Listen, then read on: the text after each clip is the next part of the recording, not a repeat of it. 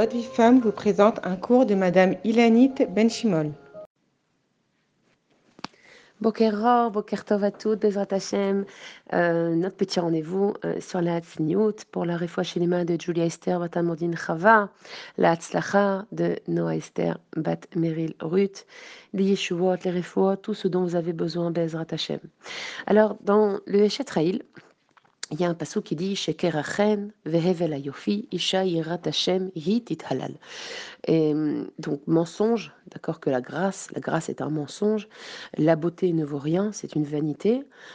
Isha Hashem, une femme qui crée un Hashem, une femme qui a de la yirat shamaim, elle, elle est louable. Elle, on peut lui faire des louanges, on peut la complimenter. Alors, nos Rachamim dans la Gemara nous enseigne que la beauté est une qualité, une caractéristique spécifique à la femme. D'accord? C'est écrit que Bnot Israël Nahot Hen, que les Bnot Israël sont belles, ou c'est écrit aussi que Enisha et Yofi, que la femme n'a été créée que pour la beauté. Or, nous savons, et c'est répandu, Hachem, que la beauté est souvent considérée comme quelque chose dont il faut faire attention, parce que le risque euh, pour la beauté, c'est justement d'amener à la faute. Une femme très belle, peut entraîner beaucoup de dégâts dans le monde ce n'est pas correctement canalisé. Si cette beauté-là, elle n'est pas utilisée comme il convient. Et la vérité, c'est que c'est un sujet qui a vraiment une valeur un peu particulière. Et il y a beaucoup de secrets, beaucoup, beaucoup de secrets spirituels dans la beauté de la femme. Alors, comment on peut expliquer ce pasouk dans notre monde actuel?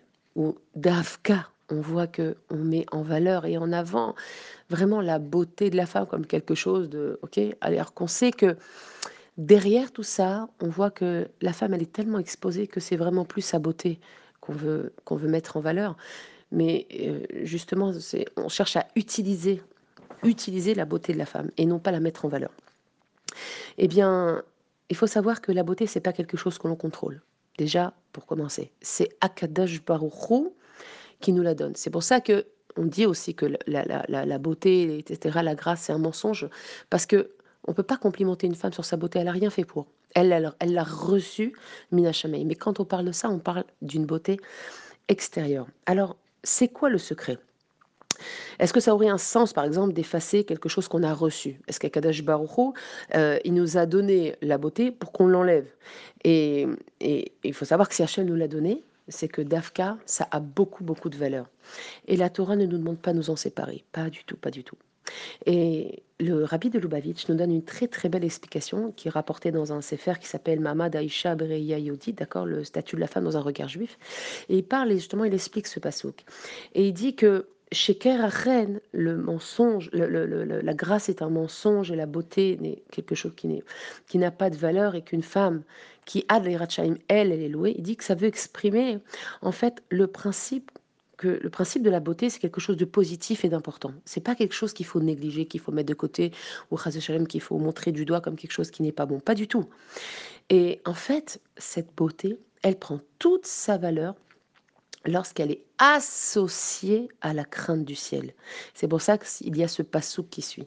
En fait, c'est pas deux psukim différents dans un même pasouk, c'est la suite. Ça veut dire le reine tout seul, la beauté toute seule, tout ça c'est Hevel et c'est du Sheker. Aval, mais Isha Yirat Hashem, la femme qui associe tout ça à la Yirat Shemaim, elle, euh, on peut la louer. Autrement dit, une beauté extérieure sans attache spirituelle, ça, ça s'appelle Hevel. Par contre, une femme pleine de Shemaim, elle aura une grâce et une beauté très particulière. Parce que justement, le reflet d'elle-même, ce qu'elle va dégager, n'a rien à voir avec la définition de la beauté dans ce monde. Et c'est pour ça qu'on l'appelle shaker. Parce que ça, c'est un mensonge, c'est une tromperie, c'est quelque chose qui n'est pas louable. On ne peut pas faire de compliments dessus. Pourquoi? Parce que c'est une valeur qui ne reste que, que superficielle. En revanche, une femme pleine de crainte du ciel, une femme qui va s'habiller de sa noix pour ne pas être un obstacle, pour ne pas être un mirchol, pour ne pas sur un homme y faute à cause d'elle, alors là, ça prend toute sa valeur. Et cette femme-là, elle est belle. Elle, elle est parée de pierres précieuses et ce n'est pas une image. Savoir que c'est réellement ce qui nous attend dans le Olamaba. C'est-à-dire tous ces efforts de tsniot qu'on accomplit dans ce monde, ce sont des diamants que nous porterons dans notre monde futur. Et vous savez, moi personnellement, lorsque, lorsque je regarde une femme de sa noix, eh ben, je ressens profondément cette grâce. C'est comme un parfum de Kedusha qu'elle dégage et Bémet, moi, ça me touche énormément. Ça me rentre direct dans la neshama. C'est quelque chose de tellement spirituel, c'est quelque chose d'infini qui n'est pas palpable et Bémet qui dépasse toutes les définitions de ce monde. Bezrat Hashem Ratson, euh, chez Niske, qu'on ait tout le mérite de tisser en nous des kilomètres de Yirat Shamaim, Bezrat Hashem, qui nous amèneront à la beauté qui est celle de nos Imaot, comme on l'a décrit dans la Torah, Bezrat Hashem. Je vous embrasse à toutes et je vous dis à demain avec une bonne journée. Amen.